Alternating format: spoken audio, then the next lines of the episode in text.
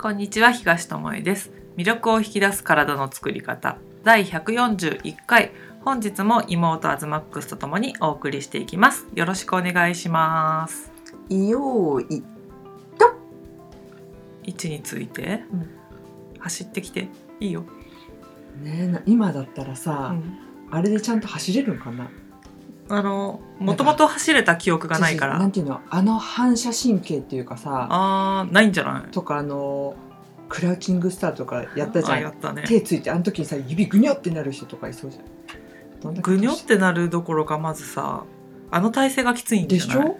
うん。って思うよ。なんかうん。子供の時ってさ、みんなできたもんねでもそれなりにね。今のかわかんないけど。ねうん。運動神経すっごい悪い子とかさ。悪かったけどできたよ体がちょっと弱い子とかもいたけどさ、それでもさまあやらなきゃいけないっていうまあそれもあったね。うん。環境だったけど、それでもなんかみんなできてたなんて今ふとそうだね。極端にできない子とかはいなかったから、うん。まあ、今はあれだろうね。そのできることとできない子のうん。ことの差が、あの分かりやすくなってきて得意を伸ばせばいいじゃんっていう時代にはなったんだなっていうのは思う。なんか私たちの時はなんていうの全部平均値目指そうじゃなくて飛び抜けたことがあっても、うん。なんかあんま認めてもらえないし、全部なさができる方そがいいんだよね。うできなさすぎることがあってもダメですよみたいな感じだったけど今はできなさすぎることがあってもすごい誰よりもできることがあったらもうそれでいいじゃんっていう時代になってきたから、あのみんな一緒一緒っていう時代は終わったよなとは思うし、あの給食だってそうじゃん、うん。出されるものがさもうアレルギーとかってさ、うんうん。食べられなかったりするでしょ、今の。そうだね。だからその給食ももういらないんじゃないっていうような時代には来てるよねっていう、うんみんな一緒っていうのはもう無理なのかなっていう感じはあるから、だからこそあのこの前も言ったけどさテレビから流れてくる情報とかさ、うん。全員に当てはまるわけじゃないし、あのよく見せるためにやっぱり番組というものは作られているから、そこは分かった上でうん。分かった上でやるんだったらいいんだよ。うん。騙されてみようとか試してみようとかそう、それだったらいいんだけどなんか「えいいんだって」って言ってそう鵜呑みにしちゃうのはあんまりだねっていうのは思うよね。うん。で急にね寒くなってきたね。ジャパンはね。ジャパンね。すっごい暖かかったとかと思ったらなんかいきなり寒暖差寒暖差が1週間ですごかったっていう。ここはね先週だけ20度近く近くあったね。最高気温があって、ここ数日は最高気温が10度とかま12あまあ一桁までは行ってないけどね。うん10度ぐらい差があるのかな。皆さんは元気ですか？まあ元気。元気でしょう。南の国のあなたも元気ですか？体調悪かったらこのねアズマ北の国のあなたも元気ですか？アズマックスのこのねボケにずっと付き合って音声が聞けるってことは健康だからね。そうだね、うん、体調悪かったらやっぱりこんなのも聞いてられないし。そうなんだよ。本当ね、うん。ほんのちょっとしたことがもういいやってなっちゃうよね。なっちゃう。本当なんか生きてるだけで精一杯になっちゃう。うん。余裕がなくなっちゃうからやっぱり余裕がある間にできることをしましょうっていうのが、そう積み重ねそう。貯金ね。うん、貯金貯金。健康貯金を。しましょうっていうのがうん。やっぱ思うかな。だんだん年々やっぱり体っていうのはうん。若いつもりでいても、なんていうの加工していくじゃん。それはね代謝とかね。やっぱ病気になっても風邪とかひいても回復するのに昔はそれでも徹夜できたのにな、うん。みたいなのが一回ちゃんと寝ないと治らないとかさ、そういう違いは出てくるわけじゃん健康体でもね。そうだね。致死率100%だからねそう。人間ね。そう。死に向かって生きているって感じだから生まれた時からね、うん。でそれが長いか短いかうん。だしその内容うん。どれだけ充実して自分のやりたいことやって健康でうん。心地よく過ごせる時間が長いか短いかっていうことかな。そうそれで今思い出したけど、うん。日本では有名なホストがいてねうん、ローランドっていう人が言ってたので、うんすごいいい言葉だなと思ったのが、何歳何年生きたかじゃなくってうん。どう生きたかだよみたいなことを、あの5歳の子供にからの質問に対して答えてて。まあでも、まあ、5歳の子供がこんなこと言ったんですけどっていうお母さんからの質問になるとは思うんだけど、っていう答え方をその質問じゃない時にもそんな答えをしててさ、うん。本当そうだなと思うんだよね。どう生きたか何を食べたか何をしたか誰と過ごしたかっていう。そうだから何年生きたかなんてもう関係なくて、うん。なんかよく言うじゃん。もう年だからなんかもう今更食事変えてもとか、とかあの若いから年の人に言えないとかさ、うんうん。なんか年年功序列がちょっと強いから、日本だと、うん。なんかそういうことになったり年で諦めちゃったりっていうのあるけど、どう生きたかだとするならば、今からどう生きるかっていうところをやっぱ変えていけばこの先は変わっていくわけじゃん、うん。今から先は変わるわけじゃん。し今から先を変えることで過去も変わるっていうじゃん、うん。なんかオセロオセロだよっていう、うん過去の出来事もああれがあったから今があるんだと思えるようになるよっていうのと一緒で、うん。だからどこからでもチャンスはあるし自分の生きたいように変えれるよねっていうのは思うね。だから体をあの健康体じゃないなとか今自分の食生活でダメにしてきちゃったなって思ってもあダメだじゃなくて、うん。こっから何をするかによってあの変えていけるよなっていうのは確実にあるからね。うん体験としてね。そうこの先何年自分が生きられるかなんて誰もわからないわけだからさ、その生活する時間をいかに今までのがもし反省する点があるんだったら、そのそのままもうどうでもいいやってなるんじゃなくてね、あの切り替えてねうん。いけたら最高だよね。うん。本当そう思う。ね。っていう話をね私たちは結構食事の時とかそうなんだよこんな感ね。じの話をまあこんなんだけじゃなくてねそう。めちゃめちゃくだらない話とかすることもあるしまあでも暗い話はしないね。もうゲラゲラ笑うような話が多いね。あの潜在意識がパカって開くんだよっていう。そう聞いてからね。そう聞いてからやめるように。まず食事をする前に乾杯するんだよね。そうなんです。必ず飲み物がお味噌汁であっても乾杯する。な何かを持ってあの今日一日あの素敵な一日を過ごすことができましたでもいいし、うん。これからどうなりたいかでもいいしなんか祝えるようなことを言葉に出してそう「よかったね」とか言って「乾杯」って言って、で「いただきます」って言ってうん。ご飯食べるんだけど、そうすると暗い話まず出てこないよね。うんうん。で会話をすることでやっぱ食事って美味しくなるよね。なる。ね。味は変わる。今孤食の人多いじゃ。うんん、孤食ってね。まあ、たまにはね。いいまあいいけいいどけど、うん。ずっと孤食もどうかと思うし、うん。家族で食べてるのにえここついたてかなんかありますか？っていう孤食感が。テレビついてるスマホ持ってる雑誌とかに雑誌読んでるとかね、うん、あるある。あるよね、56人座ってんのに無言みたいな。うん、今よくあのなんていうの外食してても思う。親子でさ前 食事してる人いてさ若いお母さんと小学校低学年ぐらいの子が向かい合って座って食事してんだけどお母さんスマホに夢中なんだよね。もうびっくりしたよね。うん。なんか目の前に子供がいるのにしかも外に食事しに来てるのに、うん。なんかそれ美味しいとかさどう、うん。家で作るやつととかいう会話があっても良さそうなのに、ほぼ会話なしで書いてたよね。なかったね。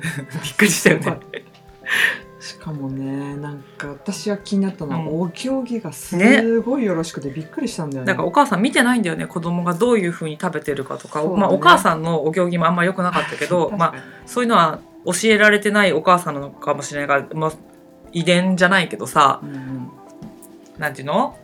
伝わ伝わってくものだから、うん教育だからうん。しょうがないかもしれないけども、それにしてもひどかったよね。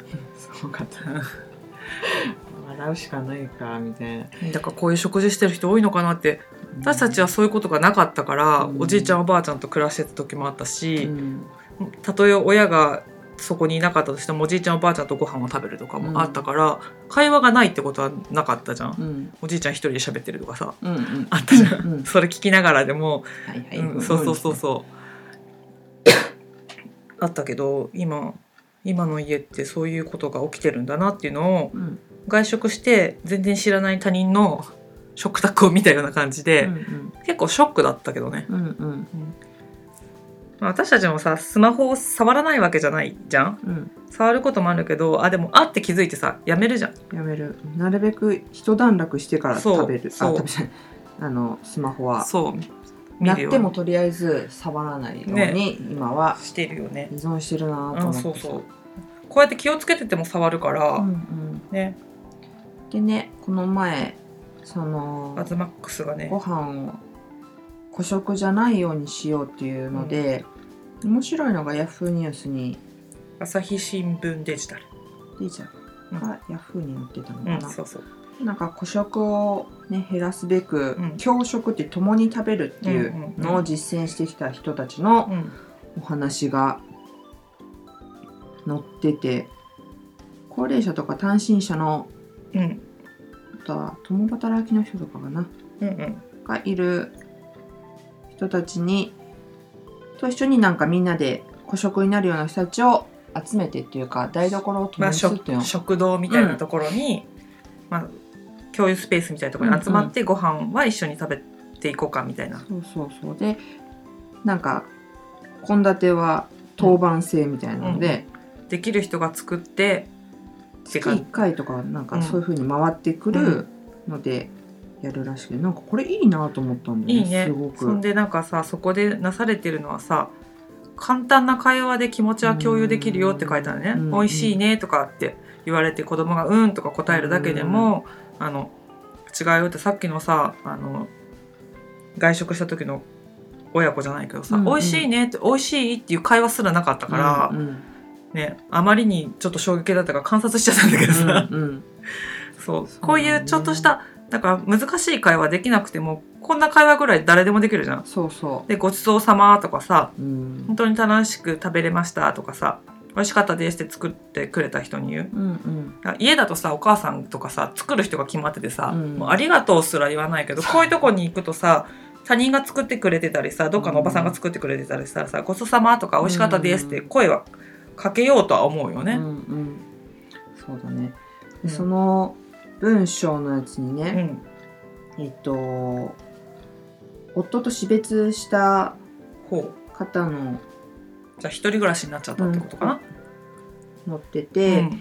毎日一緒に食事をしていた相手がいないとやっぱ寂しいし、まあそうだね。体にうん。なんかその寂しさが侵食ねしてくるような感じだったんで、うんうんで一緒に食べることでこういいなって思ったのが、エネルギーを交換してたんだってこの人は気づいたんだあ。旦那さんがいた時に、うん。まあなんていうの？熟年夫婦であっても多少会話があって、で一緒にいることでうん。エネルギー交換も同時にしてて食事というエネルギー以外のものうん。も入れてたんだって気づいたんだその人は一人で食べてみることによってね。なんか良くない？うん。さあのよく聞くのがさ食事を共にできる人ってなんなんだっけ？ご縁がありある人。一回でも食事をする人ってまあかまあ、過去性があったとしたら、うん。そういうところでご一緒した人とかあの今世で、まあ、出会うべくして出会った一回でも食事を一緒にする人はっていうことだよね。うん、っていうぐらい、うん。食事を共にするってすごいことなんだよね。ね、イエスの最後の晩餐もさ、うん。食事を一緒にしてるわけじゃん。うんうん。ああいう場でやっぱりあのそそこで起きる会話でうん、何かね起こそうとかさ言い伝えたいことはそこで本当そうなん申だよね。し伝えたんだろうしさ。うん、でねなんうか、ん食事があ食事の時に会話がなぜないんですかみたいな質問を、うん。そのさっきのニュースとは違うやつでね、載ってて「えだってうん。疲れてるから」っていうコメントがすごいあったのっ仕事で疲れる、えっと、学校で疲れる塾で疲れる人付き合いで疲れて帰ってきて、また家でなんで人間関係やらなあかんの？みたいな。えー！マジで？っていう。ってぐらいあの現代は情報にさらされててほんと疲れてるんだとは思けう。ね。これ聞いた悲しいな。時にさ日本まずくない？まずいね。だってさ他のニュースでもあったんだよ。なんかさ給食代払ってんのにあなんでうちの子が「いただきます」って言わなきゃいけないんですかみたいのでクレームが来て「いただきます」を廃止したっていう学校があ。るって言ってうんうん「いや違うじゃん」みたいな。そういういただきますじゃないご飯を命をいただきますなのになんか恵んでもらってる人がいただきますって言ってるみたいな感じでだからそのお家ではご飯をいただきますって食べてないんだなっていうことがわかるよね、うん。ねなんか。なんかそれびっくりしたね。そう。だから意味が分かってないとあのグルテンフリーもそうだけど、意味が分かってないとなぜこの言葉を言うのかとか、うん。なぜこの食事法をするのかっていうのがわ分からないとそうやってクレームにもなるし、なんで言わなきゃいけないのってなんでこれやらなきゃいけないのってなんで小麦食べ食べちゃいけないのってなると思うんだけど、そうね。意味が分かったらあの本当にあの気持ちを込めて言えるよね「いただきますも」ね。ごちそうさまも」うん。なんかそ会話がない家だから余計にそのさ「いただきます」とかさそういうことを学校ではやってほしいなと思うけどね。ん。そのあとはさこの社会が変わってきたからさ昔はどういう家庭でお野菜でもお肉でも、うんうん。卵でもだけど、取れたか、うんどうやって作られたかっていうのはさ料理できない、そうだしないね人でも家族が作ってたりしたからね。うん、であのその苦労だったりさそうね。育てる苦労を、取ってくるそっから苦労苦労だにね。そうそうそう調理する、すごい前やったら火を起こす苦労とかだって見てるから本当にいただきましたし大切だったけど、うん今ってやっぱそういうのに触れる機会がすごく減ってしまったり流通がねそうだね。形態が変わってしまったっていうのもあるし保存が効いてしまうから、うんうんなんかねポイポイ捨てれるしポイポイ買えるしっていう。うんそうその今アズマックスが言ったみたいにその家庭を知らないからっていうやつの話でさ、うん。レンジでチンして食べるのが普通になってるお家の子って平気で食べ物を残したり捨てたりできるんだって。うんでもお母さんが一から野菜の皮むいて茹でてとか言って、うん味付けてって作ってる過程を何時間かかけて作ってるっていうのを見てると、あの味わって食べようとするし、あのごちそうさまっていう気持ちも起きるし残したら良くないなっていうことも、その姿を見て学ぶんだよって、う。ん。レンジでチンして出されたりパックからお皿に移して、まあ、パックごと出てくる家もあるかもしれないけど、その1分か2分でできちゃうものをずっと与えられてたら、そんなもんだと思って、うん。食べ物に対してそう感謝するとか、気が向かないよねそう向かないし、うん。そこで会話が弾むってことも。うん。もちろんないよねって、うん。今日の味付けちょっと薄いよとかさ、お母さんなんか塩と砂糖間違えたんじゃないとかさそういうなんか、ハプニングすらハプニングすら起きないっていうかさ、一定の味をねそう焦がしちゃってごめんとかもそうないいなもんね。ないから、うん。まあ、そういったものも会話を減らす、まあ、原因にはなってるかもしれないし、そうやって工程を知るってことも大事だし、うん。魚が切り身で泳いでると思ってる子供もいるみたいだから もうびっくりするんだけど。逆にすげえよっていう話だけどね。そそれが想像できない。ごめんねみたいな感じだけど。なんかもう想像力もなないわ。その元がどうだったかも知らないわ、っうん。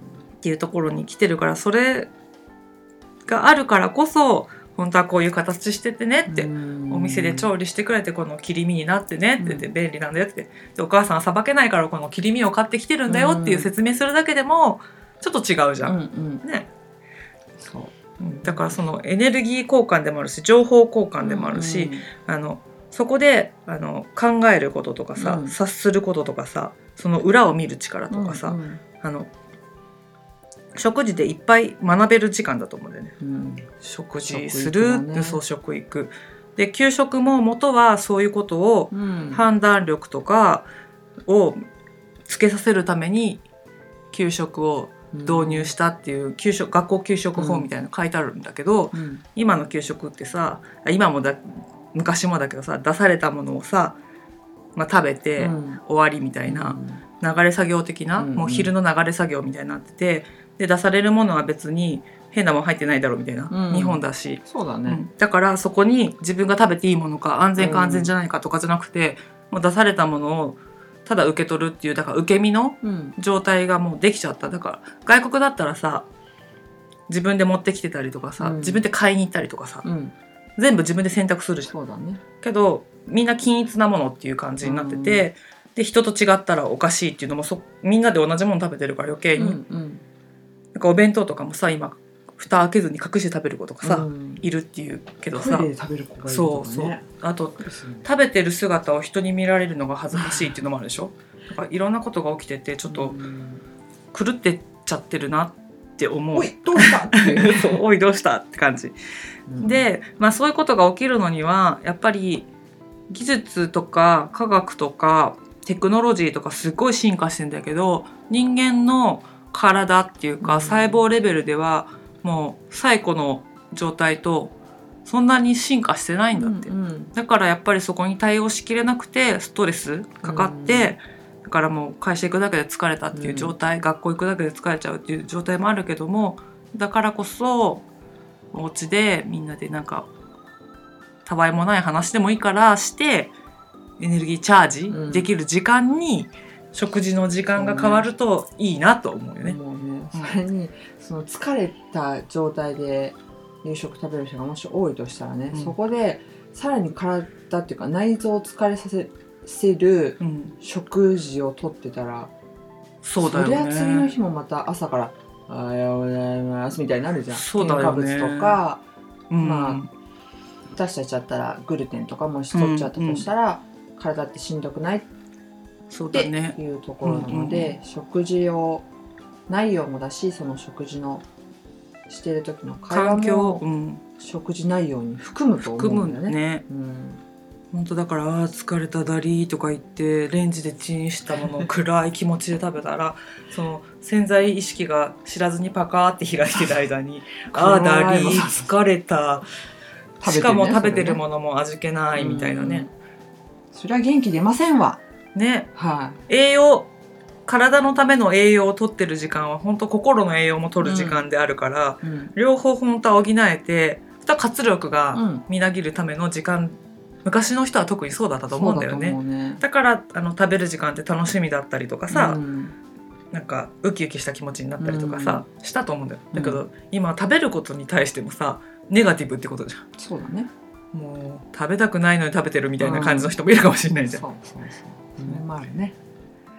からあのこれから年末に向けて人が集まる機会が増えると思うので、うん。あのぜひ会話をね意識してねスマホをどっか遠くに置いて、うん。テレビは消してそううん。なんか美味しいねとかこれどうやって作ったのとか、まあ、外だったらこれどうやって作るんだろうねとか、うん。あのお店の人に美味しいですって声かけてみたりとかするっていうのはいいんじゃないかなって。だから会話がもしね苦手な人とか、うん本当自分でね一人暮らししててあんまり人と会話してご飯食べませんっていう人とかだったら、最初はもうどんなこと喋ろうか考えとけばいいんだよ。うん、そうだね。ううんんうん。で今日はこういうこと喋ってみようかなっていうリストみたいなのを作っといて、そこからスタートでも全然、まあ台本みたいですね。そうそう、うんいいとうん思うので、ぜひあのエネルギー交換を他者ともだし食べ物ともしてもらえたらいいなと。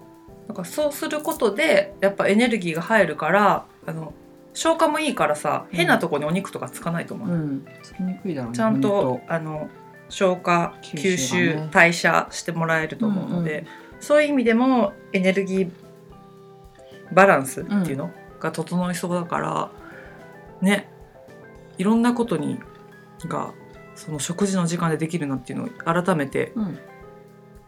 今日のそのねニュースのうん。エネルギーを交換してんだなっていうお話からお話から。お話から 感じましたね。はい。ということで、まあ、1日1食か3食か何食か分かんないけど、うん。あの1人だったとしても他の人と食べるにしてもどういうことを思うか、そうだね、うん、っていうだからのをすごく重要にしてサラリーマンの人とかだったらお昼の休憩時間上司の口言ってたらもったいないよね。そ自分たちの夢とかさなんか楽しいこと語った方がいいよね。うそう午後どういうふうに過ごうんすとか、なんか週末何するのとか、うんうんうん楽しいことが思い浮かぶような会話を意識するといいかもしれないね。きあの決して愚痴るなんじゃなく、うんうん。愚痴は食事以外のとこでうん。愚痴とこね。っていうところです。ね。あとは SNS に流さないようにってやつ。そうだね。そう はい。そう。なのでねうん。あの時時っていうか、ね、場所とかなんていうの選んで、うん。T、TPO じゃないけどさ、うん。食べる時にはどういう会話をしたらいいかとか、うん。どういう気持ちでいたらいいかとかっていうのがあるので、うん。まあ、そこを心がけるだけでも何を食べてるかっていうのも大事だけども、何を思ってどういう気持ちで食べてるかっていうのはうん。やっぱり大事だなと思うので、うん。この音声では何回も言ってるけど、うん。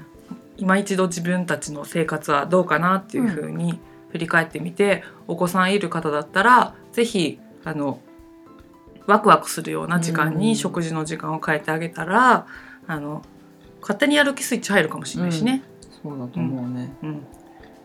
ので有効に食事の時間を活用していただければと思います。はい。ということで今日はここまでです。ありがとうございましありた。がとうございました。